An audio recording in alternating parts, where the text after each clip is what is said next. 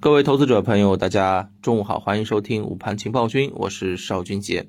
上午收盘了啊，早盘两市是低开高走啊，创业板是一度冲高到百分之一点三，随后呢有所回落，而上证指数啊这边啊走的也非常不错，特别是上证五零今天发力了啊，涨了接近百分之一。那么在板块当中呢，我们可以看到啊，主板里面的房地产、保险、银行、券商出现了集体的上涨，而在题材当中呢，元宇宙概念热度不减，对吧？中青宝涨了超过百分之十一，另外像芯片、汽配啊这些品种也出现了明显的这个活跃啊，那么在这个时候啊，有点。普涨的这种感觉，那么这种普涨呢，一方面我认为是啊，昨天啊市场探底回升之后的一个啊惯性上涨，而另外一方面呢，也是啊北上资金啊在昨天调出之后啊再次大幅买入的这么一个明显的一个推动啊，所以呢，呃盘面啊应该来讲相对比较给力，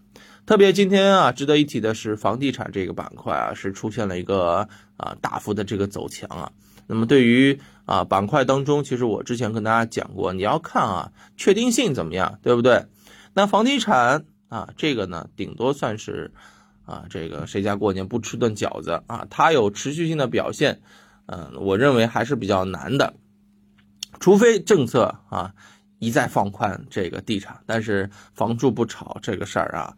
一定是啊，坚持住的啊，最多有一些微调，所以短期利好也是有限哈。那么另外一方面呢，像这个啊，其他的一些啊，券商、银行、保险也是属于啊低位的反弹。那保险这边呢和银行啊，应该来讲是有待观察的。那券商这边呢，因为它向来有助涨助跌的这个属性，所以它的这个走强可以是理解，而且随着板块的这个反弹啊，指数的反弹。它在后面应该还是会有一定的这个延续性啊，可以关注。那么另外题材股里面涨得好的，像芯片啊、汽配啊这些，大家会发现都是相对比较低的啊，相对比较低位的一些品种，是不是啊？那光伏分电这边就出现了一个明显的这个走弱嘛，是吧？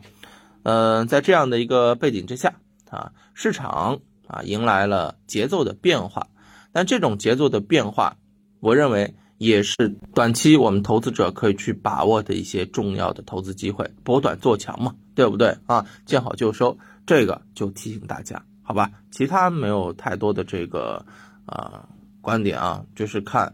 嗯，短期它的这个风格会不会持续的变化？这个需要下午的盘面来进行佐证。包括呃，下午其实也不够啊，得看明天是不是有持续性的这种表现啊。所以啊，继续观察吧啊。如果有什么啊新的变化，我也会在音频当中第一时间来给大家呈现。好的，中午就跟大家聊到这儿，拜拜。